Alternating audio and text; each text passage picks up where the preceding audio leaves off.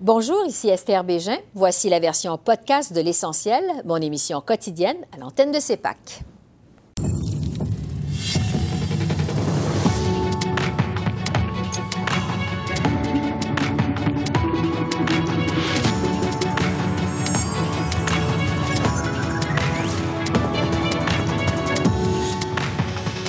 Ce soir, ce nouveau gouvernement libéral minoritaire, est-ce une victoire réelle pour Justin Trudeau? Et quelles leçons les conservateurs devraient-ils en tirer? Le sondeur Jean-Marc Léger répond à nos questions. Et on fait le bilan de cette 44e élection générale au pays avec les journalistes Joël Denis Bellavance, Altiarage et Catherine Lévesque. Bonsoir, Mesdames, Messieurs. Trois jours après l'élection, on est finalement fixé sur le sort de la circonscription de Trois-Rivières au Québec, un des endroits où la lutte fut la plus serrée au pays. Élection Canada a confirmé la victoire du bloquiste René Villemur avec une mince majorité de 93 voix contre le candidat conservateur et ancien maire de la ville, Yves Lévesque. Pendant ce temps, dans Brome-Missisquoi, c'est la candidate libérale Pascal Saint-Onge qui a finalement raflé la circonscription. Dans une autre bataille très surveillée au pays, celle d'Edmonton Centre en Alberta, c'est le libéral Randy Boissonneau qui a remporté la victoire devant le député conservateur sortant. À l'échelle nationale, selon les plus récents résultats, les libéraux détiennent donc 159 sièges, les conservateurs 119, le Bloc québécois 33, le NPD 25 et 2 pour le Parti vert. On va maintenant analyser ces résultats avec un habitué de notre émission, Jean-Marc Léger, président de la firme de sondage Léger. Bonsoir, Jean-Marc. Oui, bonsoir. Bon, chaque fois qu'on s'est parlé pendant la campagne électorale et même avant son déclenchement, euh, vous nous avez toujours dit qu'on s'acheminait vers un copier-coller de 2019. Finalement, vous avez eu raison. D'ailleurs, si on compare vos plus récentes prévisions, trois jours avant le vote, au résultat de lundi soir, vous avez visé dans le mille, je dirais, avec 99% euh, de précision. Euh, je vous demanderai d'abord comment vous interprétez ces résultats de lundi soir?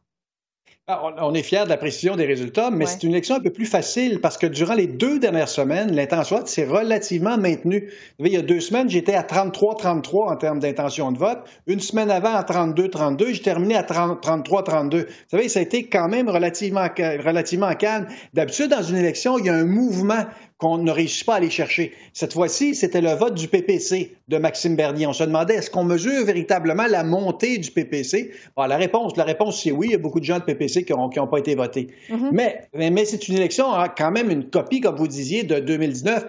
J'étais à TVA, moi, le soir des élections. On se demandait pourquoi qu'on repasse pas le tape de l'élection de 2019 au lieu de commenter. C'est la même chose. vous dites, bon, ça a été relativement calme. Est-ce que, vous, quand même, vous avez eu des surprises lundi soir? Ben, les surprises, c'est qu'il n'y a aucune surprise. Vous savez, c'est assez fantastique que deux ans après avoir été élu, on a vécu une crise économique, une pandémie, puis il n'y a rien qui a changé. Et surtout que l'électeur est un peu frustré. Hein. Vous aviez 69% des électeurs qui étaient insatisfaits que le premier ministre a déclenché, euh, a déclenché l'élection. 69 par contre, d'un autre côté, les Canadiens étaient très satisfaits de la gestion de la pandémie. Donc, pour eux, c'est une gestion de risque. Est-ce qu'il est y a un risque de changer de gouvernement? Les gens se sont dit oui, on est dans une période difficile, vaut mieux y aller pour ce qu'on connaît. Oui, parce que, euh, justement, euh, bon, Justin Trudeau voulait, en déclenchant l'élection, donner la chance aux Canadiens de s'exprimer sur la façon de se sortir de la pandémie, mais finalement, bon, vous le dites, on arrive à un résultat qui est à peu près semblable à celui de 2019. Euh, est-ce que Justin Trudeau a un mandat clair, un mandat différent de celui de 2019? En d'autres mots, qu'est-ce que les Canadiens ont dit à Justin Trudeau le, lundi soir? Vous savez, la troisième élection, c'est la plus difficile à gagner, parce que ça fait six ans, il y a eu deux élections, il ne peut pas arriver avec de la nouveauté. Même si les résultats sont identiques, les conséquences ne sont pas identiques. C'est une victoire personnelle de Justin Trudeau. J'entends les médias critiquer. Non, non, non, c'est exceptionnel ce qu'il a gagné. Gagner un troisième mandat au Canada, c'est extrêmement rare. Et aujourd'hui, l'avantage qu'il a, c'est qu'il n'y a personne dans les partis d'opposition qui va oser demander des élections moi, je pense que c'est au moins pour trois ans, si ce n'est pas quatre ans avec ce même gouvernement-là. Fait qu'il a beaucoup plus d'espace pour, pour manœuvrer, puis surtout que la population a dit on est satisfait de ce que tu fais, ce que vous faites au pouvoir, mm-hmm. mais avec surveillance, sous surveillance. Parce que quand on le vote minoritaire, on lui donne pas, dans le fond, l'ensemble du contrôle, mais il y a quand même beaucoup d'espace qu'il qui, qui n'avait pas avant. Imaginez, pensez-vous que les conservateurs vont s'en aller à l'élection? Non, ils vont avoir des problèmes existentiels. Le NPD, avec ses 25 sièges, pas plus. Le Bloc, Il a passé de justesse parce que les Québécois ont été offusqués dans la campagne, sinon ça aurait été plus difficile. Fait que M. Trudeau, aujourd'hui, a beaucoup plus de pouvoir, de capacité de changer les choses qu'avant les élections. Bon, vous parlez des conservateurs. Euh, justement, pour ce qui est d'Erin O'Toole, il a récolté un score qui est à peu près semblable à celui d'Andrew Scheer en 2019, mais à cette élection-ci, euh, il y a le Parti populaire euh, de Maxime Bernier qui a eu une meilleure performance qu'en 2019. Quelle lecture devraient faire de ça les conservateurs? D'abord, M. O'Toole est allé chercher six points vers le centre. Il a perdu six points vers sa droite, ou cinq points vers sa droite au PPC. Donc, il a centré son parti, mais il a perdu un certain nombre de votes euh, d'un autre côté. Fait le pire ennemi de M. O'Toole était Maxime Bernier. Si Maxime Bernier n'avait pas été là, aujourd'hui, on parlerait d'un gouvernement conservateur. Et ça, donc, c'est quand même majeur comme constat. La question, c'est qu'il y a beaucoup de gens qui disent qu'il n'aurait pas dû se centrer, il aurait dû rester euh, aussi à droite que le parti l'était. À mon avis, ce serait une erreur. Et ce serait une erreur encore plus profonde s'il changeait de, chef. Parce que les chefs, s'ils sont jetables à chaque élection, ce parti-là va rester dans l'opposition pour les dix prochaines années. Là. ils sont beaucoup mieux de bâtir sur ce qu'ils ont fait, parce que l'image du Parti conservateur est supérieure aujourd'hui, même s'il n'y a pas plus de votes, même s'il n'y a pas plus de sièges. C'est un choix des électeurs euh, du, Parti conservateur ou des membres, mais en bout de ligne, les électeurs veulent de la stabilité, surtout en période de pandémie. On, Si on se lance dans une autre course à chefferie, là, je vous garantis que ça donne l'espace au Parti libéral. Oui, on verra euh, l'impact de ces résultats sur l'avenir politique de euh, euh, Erin O'Toole. toujours sur les conservateurs, quand même, leur campagne, on le sait, a bien commencé. Vous le constatiez d'ailleurs dans les sondages. Et puis, tout à coup, ils ont perdu, je dirais, leur momentum. Est-ce qu'on sait à quel moment précis les conservateurs ont perdu leur élan dans la campagne? Est-ce qu'on peut identifier un moment décisif? 2 septembre, 9 heures. Est-ce que c'est assez précis, Esther? C'est très, très précis. C'est le, début du débat en français. Le face-à-face. Exact, le face-à-face -à, TVA. Mm-hmm. Ce qui s'est passé, là, c'est qu'au début de la campagne, les gens étaient frustrés contre le gouvernement Trudeau. Le gouvernement Trudeau a perdu son avance de cinq points qu'il avait et les conservateurs ont commencé à marquer des points. Il y a eu un moment magique où le Canada s'est dit est-ce que je veux des O'Toole et de son équipe? Et il a bafouillé, il a reculé, il a eu des positions qui n'étaient pas claires sur les garderies au Québec, sur les armes à feu, sur un certain nombre d'enjeux, même sur l'avortement, où déjà ça laissait l'espace à de l'ambiguïté et on s'apercevait que c'était sa première campagne électorale. Il n'a pas été assez affirmatif, il a essayé de couler avec les événements et là les Canadiens se sont dit ah je ne suis pas certain. Ça a démarré au débat en français parce qu'il s'est fait attaquer à ce moment-là. Ça s'est poursuivi au débat en anglais, puis il n'a jamais réussi à se relever de, cette, de, cette, euh, de ces attaques-là durant la campagne. S'il y avait une deuxième campagne, il serait beaucoup plus expérimenté. Il verrait ces coups-là venir d'avance. Hmm. Ah, euh, je veux vous entendre sur euh, la différence entre les villes et les régions, parce que quand on regarde les résultats, ah on constate des différences quand même marquées entre le vote dans les régions urbaines et celui dans les régions rurales. Qu'est-ce que vous en avez pensé? Savez-vous qu'un député sur deux du Parti libéral actuel, 86 sur 158 pour être plus précis, là, pratiquement un sur deux, viennent des grandes villes. Hmm. Euh, vous savez, c'est un parti qui est très urbain. D'ailleurs, prenez la, ville de Montréal et Laval. 23 comtés, 21 sur 23 sont libérales. La ville de Toronto, 25 sur 25. dans Vancouver, c'est 8 sur 13, les cinq autres sont du NPD. Les villes sont à gauche. Alors que quand on arrive dans les banlieues, c'est une bataille entre les deux. Quand on arrive dans les campagnes, c'est conservateur. pour les libéraux, c'est quand même un problème, là. Parce qu'actuellement, leur vote est efficace. Ils ont obtenu 33% des voix, 46% des sièges. Mais ça, là, c'est des petites majorités partout. Là. Si, le, point de bascule, euh, il n'est pas très loin. Si les conservateurs avaient eu 2 ou 3% de plus, tout aurait été différent les libéraux ont besoin de se rapprocher euh, des, banlieues et des campagnes, mais les conservateurs ont besoin de rentrer en ville. Ils ont besoin de moderniser leur image et d'attirer des gens du centre. Chacun a ses défis au lendemain des élections. Puis même si les résultats sont pareils, les plaques tectoniques ont bougé. Là. Chaque parti doit bouger pour être capable d'être plus proche de, l'électeur. En temps de pandémie, euh, j'avais déjà dit ça, euh, on n'imprime rien sur une feuille qui tremble. Les Canadiens tremblent. C'est pas évident de passer des concepts, des idées, des planifications budgétaires. Mais là, on va sortir tranquillement de la pandémie c'est là que les partis doivent être beaucoup plus clairs qu'ils l'ont été dans la campagne. Oui, on va souhaiter en sortir le plus rapidement possible. Euh, Jean-Marc, sur le Bloc québécois maintenant, le Bloc qui a connu un début de campagne, je dirais, plus lent, ça décollait pas vraiment euh, au début de la campagne pour le Bloc québécois. Et puis, il y a eu bon, le fameux débat en anglais le 9 septembre, euh, sur lequel le Bloc a beaucoup misé. Est-ce que ça a vraiment été décisif que ce débat en anglais pour le Bloc québécois?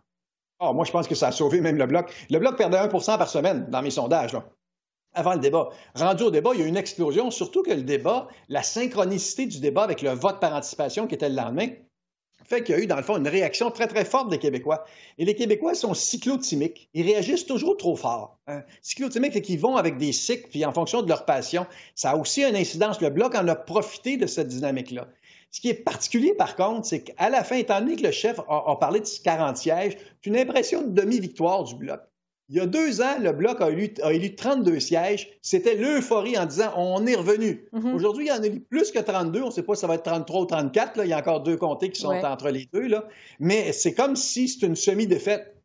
C'est quand même assez extraordinaire. Ils ont, ils ont autant ou plus de sièges que le Parti libéral au Québec à peu près le même niveau au niveau de l'intention de vote. Mm-hmm. Donc, c'est une force de frappe, mais ils entrent dans, dans, le nouveau Parlement comme si c'était sur la défensive à cause de la dynamique de la campagne. Et ça, euh, et ça, à mon avis, ils ont, beaucoup de questions à se poser parce que s'ils font la même campagne la, prochaine fois que ce qu'ils ont fait aujourd'hui, euh, le Bloc va perdre euh, une majorité de sièges. Hmm. Quant à l'impact du premier ministre François Legault, qui s'est dit, bon, on le en faveur d'un gouvernement minoritaire conservateur en plein milieu de la campagne électorale fédérale, qu'est-ce que vous pouvez nous dire de l'influence de François Legault dans cette élection fédérale? Euh, euh, c'est une influence réelle parce que chacun des chefs s'est positionné par rapport à sa plateforme au début de la campagne, selon les exigences du Québec. Il a fait beaucoup de gains avant et pendant la campagne avec les chefs. Le problème, c'est d'avoir un premier ministre provincial qui s'est mis dans une campagne fédérale. C'est très hasardeux. Le Parti conservateur avait 19% avant l'appui de François Legault. Ils ont terminé avec 19% donc, ça n'a pas eu d'impact sur le vote. Il n'a mm-hmm. pas réussi à convaincre les électeurs de voter. Par contre, la prise de position de M. Legault, suivie par le débat sur le racisme, est-ce que le Québec est, ou non raciste à la question euh, au débat en anglais, euh, ces deux éléments combinés ont propulsé le, vote du Bloc. François Legault, en voulant appuyer le, parti, le Parti conservateur, a plutôt servi les intérêts du Bloc québécois. Mm-hmm. mais aujourd'hui, il se retrouve en position de faiblesse parce que le gouvernement actuel, disons que c'est un gouvernement qui va vouloir que, que M. Euh, que monsieur, euh, Legault paye ses dettes. Il a pris parti d'opposition, ça, ça, peut coûter cher. Mais on vit dans une politique réelle. Chaque gouvernement a intérêt à ce que ça fonctionne. Là. qu'à court terme, disons qu'il va probablement s'en sortir. Mais il a usé un peu de sa crédibilité dans cet événement-là. Hmm. Ah, Jean-Marc, on se retrouve donc avec un autre gouvernement minoritaire. Ça pourrait vouloir dire des élections dans un an et demi. Je sais que vous disiez tout à l'heure, euh, peut-être dans ah trois ans, même dans quatre ans. Je vous demanderais quelle est l'humeur des Canadiens par rapport à la possibilité d'une autre élection, je... assez rapidement, mettons. Ah, le prochain qui demande une élection, là, il va avoir une leçon. Moi, je vous garantis, soit le Parti libéral ou l'autre, les Canadiens n'ont pas aimé ça, de voter d'abord une élection quand ce n'était pas nécessaire, puis mm-hmm. surtout en temps de pandémie. Euh, vous savez, on a dépensé 620 millions de dollars pour arriver au même résultat. On aurait pu faire un sondage léger, on aurait eu le résultat. pas besoin de faire tout ça. N'avez pas besoin de déclencher cette campagne-là. Euh, Jean-Marc, en terminant, donc, c'est un deuxième gouvernement minoritaire de suite, euh, deux élections de suite, deux grands partis euh, qui récoltent environ 30% des intentions de vote, alors que les deux plus petits partis, le Bloc et le NPD, récoltent des pourcentages qui sont assez élevés. En fait, je vous demanderais, est-ce qu'on est condamné au Canada à vivre avec des gouvernements minoritaires? Ben, c'est des cycles les cinq des sept derniers gouvernements sont minoritaires. Vous savez, la fin de Paul Martin, l'arrivée de Stephen Harper, maintenant celui de M. Monsieur, Trudeau, tout ça a donné des gouvernements minoritaires. Puis les Canadiens, là, sont très à l'aise avec le gouvernement minoritaire. Que les gens négocient puis qu'on s'assure qu'on ait une, politique de, balance. On appelle ça, Esther, la politique de la ceinture et des bretelles. On est bien, on est en contrôle parce qu'il y a toujours quelqu'un qui surveille quelqu'un d'autre. Les Canadiens sont à l'aise. Ça a donné des, résultats des gouvernements performants. Ça exige d'avoir des ententes avec les autres, euh, les autres partis. Ça évite, dans le fond, les extrêmes. La conséquence, c'est qu'on gouverne au centre. Les Canadiens sont au centre. Aujourd'hui, le lendemain des élections, que tu sois conservateur, NPD ou autre, la majorité des Canadiens sont heureux du résultat et on continue à combattre la pandémie. On est bien avec nos ceintures et nos bretelles, finalement. Exactement. Jean-Marc Léger, président de la firme de sondage Léger, on a beaucoup apprécié euh, votre présence et vos lumières aussi pendant cette campagne électorale. Merci beaucoup et on espère vous retrouver bientôt. Merci. Toujours un plaisir, Esther. Au revoir. Au revoir. Bye-bye. Cela dit, tous les chefs des principaux partis ont fait leur bilan de campagne, à l'exception de Justin Trudeau. On s'attend à ce que le chef libéral s'adresse aux médias au début de la semaine prochaine. Entre-temps, on va justement adresser ce bilan de campagne avec notre panel de journalistes. Je retrouve Joël Denis Bellavance de la presse, Altia Raj du Toronto Star et Catherine Lévesque de la presse canadienne. Alors, bonsoir à vous trois. Bonsoir. bonsoir. On a un petit peu de recul, un gros trois jours, je dirais. Euh, je vous demanderai quel bilan vous faites de cette campagne électorale. Altia, je vais commencer avec vous. Ben, les libéraux, ils sont soulagés, je dirais. C'est euh, l'adjectif qu'on utilise le plus souvent quand on leur parle. Euh, c'était une campagne où euh, ben, ils étaient mal préparés au début. Ils pensaient peut-être perdre dans la deuxième et troisième semaine. Ils n'ont pas vraiment vu venir M. O'Toole puis le dévoilement de sa plateforme le deuxième jour de la campagne. C'est une campagne euh, qui, eux, y croient. Ils ont pu euh, changer la donne avec des annonces négatives suite au débat de TVA. Ça, c'était les annonces qui fonçaient dur sur euh, M. O'Toole, sa position sur les armes à feu, sur l'avortement, sur les services de santé avec plus de privé. Et puis, que même si le débat anglais, c'était pas ce qu'ils auraient voulu voir. Ils ont pu quand même, euh, avec euh, ben, l'effort sur le terrain et des publicités aussi, euh, arrêter qu'est-ce qu'ils voyaient comme étant vraiment une chute des appuis pour le Parti libéral au Québec, mais quand même une chute qui faisait mal aux conservateurs aussi. Alors, un sentiment de soulagement pour les libéraux. Pour les conservateurs, bien, je suis certaine qu'on va en, parler parce qu'il euh, y a beaucoup de gens qui ne sont pas contents. Puis je dirais la même chose euh, auprès du NPD, où est-ce qu'il y a beaucoup de gens euh, dans les comtés qui se sentent comme on les a négligés pour donner beaucoup de ressources à M. Singh pour mener une campagne publicitaire au sujet du chef qui n'a pas donné fruit. Et puis qu'on a vraiment enlevé des ressources sur le terrain dans les comtés où on aurait pu faire de gains. Alors, certainement, euh, je dirais, euh, on va, les deux partis d'opposition vont vraiment euh, revoir comment ils ont fait les choses, puis qu'est-ce que ça veut dire pour les chefs qui les mènent. Oui. Joël Denis, votre bilan de la campagne à vous? Moi, ce que j'ai apprécié, c'est la sagesse populaire. La population canadienne ne voulait pas d'élection. Qu'est-ce qu'elle a fait, la population canadienne? Les électeurs, elles ont, elles ont retourné un, Parlement identique au précédent. Donc, je pense que le message à cet égard-là est assez clair. Le statu quo, et donc, ça explique, je pense, euh, que les Canadiens euh, ne voulaient pas d'élection et avec le résultat que l'on voit, c'est, je pense, euh, évidemment très clair. Maintenant, ce que je trouve aussi important de noter, c'est on, on voit maintenant qu'il y a une bataille au sein du Parti conservateur. Est-ce que, l'aile progressiste va prendre le mm-hmm. dessus de ce parti ou l'aile plus réformiste? Et il y a quelqu'un qui a écrit sur le compte, son compte Twitter, Sylvie Boucher, une ancienne députée conservatrice de la région de Québec, qui disait que ces batailles, elle les a vues pendant trois élections de suite. Maintenant, je pense que cette fois-ci, l'aile progressiste semble être plus déterminée que jamais d'avoir le dessus et faire en sorte que le recentrage qui a été orchestré par Aaron O'Toole durant ces élections demeure. Et pour les euh, progressistes conservateurs du Québec ou même des provinces atlantiques, c'est essentiel que le parti demeure au centre si on veut un jour remplacer le Parti libéral. Oui, on va revenir dans un instant sur ce que ça pourrait vouloir dire pour Aaron O'Toole, mais je vais aller à Catherine parce que vous, vous étiez dans la caravane, euh, caravane libérale pendant les cinq semaines de cette campagne. Euh, quel bilan vous faites de cette campagne électorale, Catherine? Écoutez, euh, bon, je, sais que les collègues en ont parlé, mais je pense qu'au début, on s'attendait à ce qu'une majorité soit facile. On voyait les sondages et on, était convaincus finalement qu'on on avait qu'à passer à travers ces cinq semaines et pouf, on allait avoir une majorité. Eh bien, évidemment, ce n'est pas tout à fait ce qui s'est passé. Euh, vraiment, au début de la campagne, du côté des libéraux, on était mal préparés. Euh, vraiment, on ne s'attendait pas là, finalement à ce que M. O'Toole et, finalement que tous les partis présentent leur plateforme aussi rapidement. Alors là, ils, ont dû justement là, euh, présenter des grandes idées, essayer de, de se présenter comme un parti neuf qui a des idées neuves, qui a quelque chose de neuf à offrir. C'est pas tout à fait ce qu'ils ont réussi à faire. Je pense que vraiment ce qu'on a vu dans la deuxième moitié de la campagne, c'est M. Trudeau qui a réussi à retrouver son élan. Oui, il y a eu cette question des armes à feu. Euh, il y avait aussi cette question de l'Alberta. Hein. on se souvient de Jason Kenney qui a très mal géré la pandémie, mais aussi ces manifestants qui ont et je suis convaincue là, finalement que ça a aidé M. Trudeau mm-hmm. politiquement mais malgré tout, bon, il y a aussi cette question euh, du débat en anglais, cette question que les Québécois n'ont pas aimée. Alors, euh, au final, je pense que personne ne ressort gagnant de cette campagne électorale, mm-hmm. sauf peut-être Maxime Bernier qui a augmenté ses appuis euh, au, Parti populaire. Mais vraiment, je pense que 600 millions de dollars plus tard, on se rend compte qu'on est, on, est à la case départ.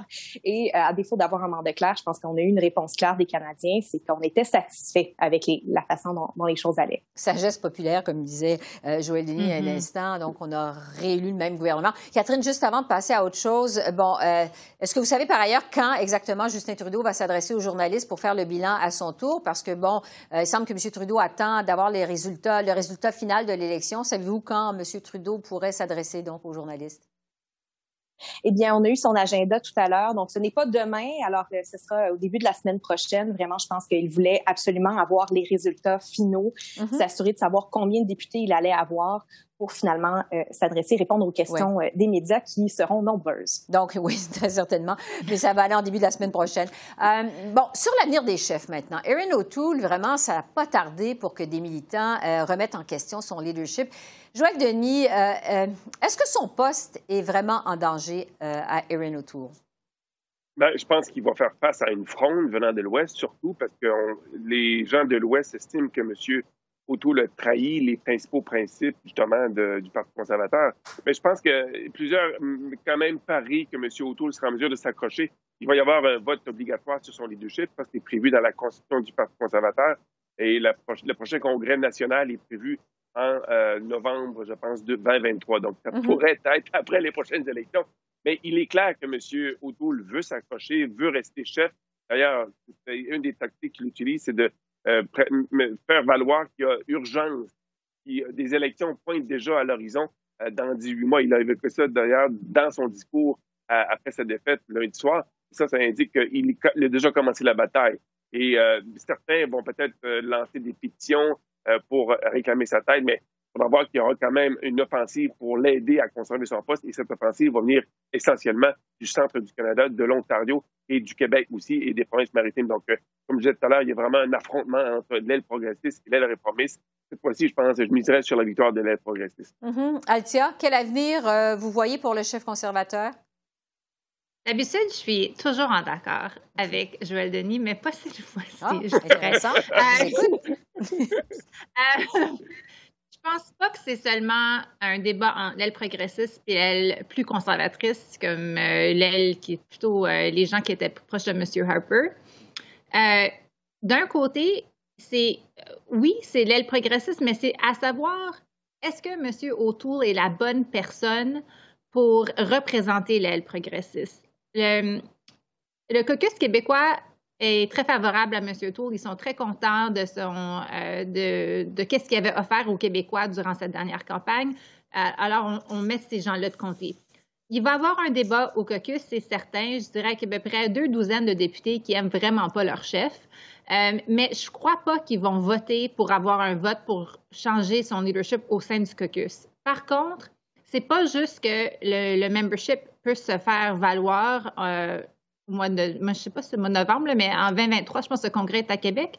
Euh, mais il y, a, il y a un mécanisme dans la Constitution du Parti conservateur que s'il y a un référendum, si 5% des membres qui représentent au moins 5 dans, chaque, dans cinq provinces Mhm. demandent un référendum sur n'importe quel sujet, le Conseil national doit avoir un référendum. Puis on a déjà vu des, ben, au moins une personne, je pense que deux pétitions euh, qui s'affrontent pour voir, euh, pour commencer le processus d'avoir un référendum officiel pour défaire M. O'Toole. Mhm. Ça, ça va lui nuire beaucoup. On commence à voir même des députés, Chris Workington, qui est un ami euh, conseiller très proche d'Andrew Scheer.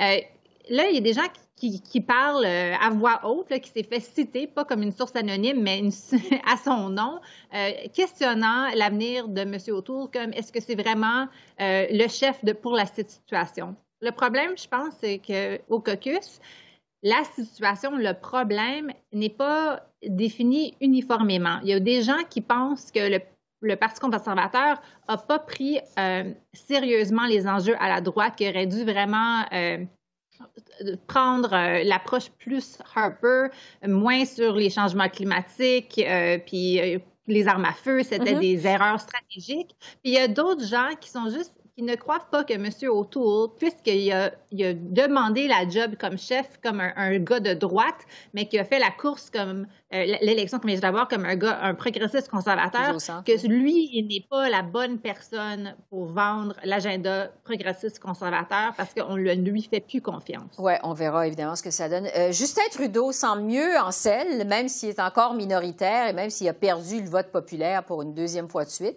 Euh, Catherine, comment vous voyez la suite des choses pour Justin Justin Trudeau?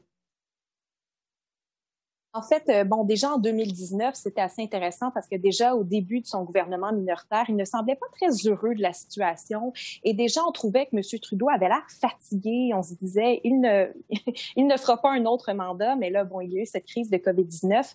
Euh, écoutez, M. Trudeau, euh, quoi qu'on en dise, même si euh, ce serait euh, plusieurs disent déjà et, projettent qu'il ne pourra pas rester pour un autre mandat complet, qu'il va peut-être céder sa place à la prochaine élection, il a quand même dit très clairement qu'il comptait rester euh, pour qu'il avait encore des choses à accomplir. D'ailleurs, c'est en réponse à une question d'Altia dans les derniers jours.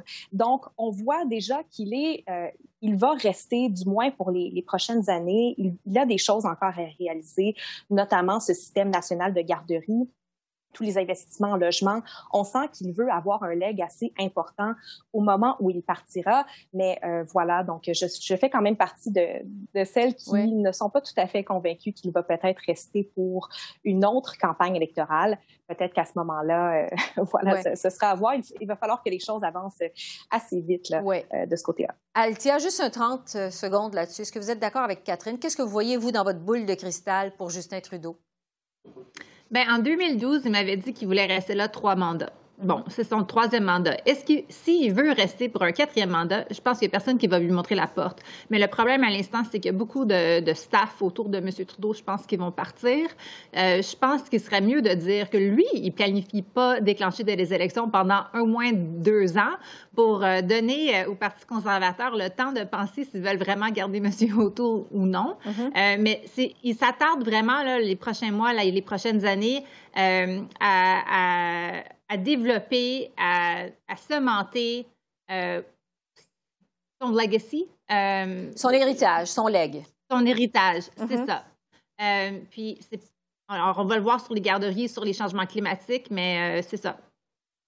Je pense pas qu'il s'en va. Pas, pas, tout de suite, en tout cas. Ouais, pas, donc, pas, pas dans l'avenir immédiat. Euh, je veux vous entendre sur la reprise des travaux aux communes. Il nous reste quasiment plus de temps. Euh, bon, Justin Trudeau devra d'abord former son cabinet. Euh, Joël Denis, vous vous attendez à quoi comme cabinet?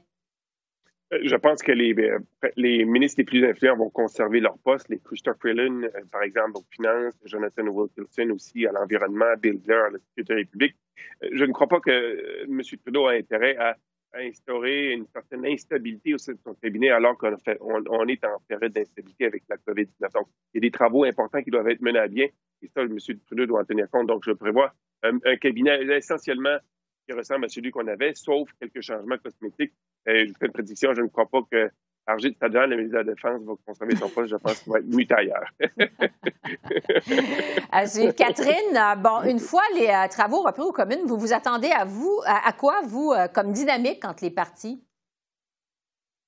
Écoutez, je pense que tous les partis ont reçu le message très clair des Canadiens, comme quoi ils souhaitent de la collaboration, ils veulent que les partis travaillent ensemble.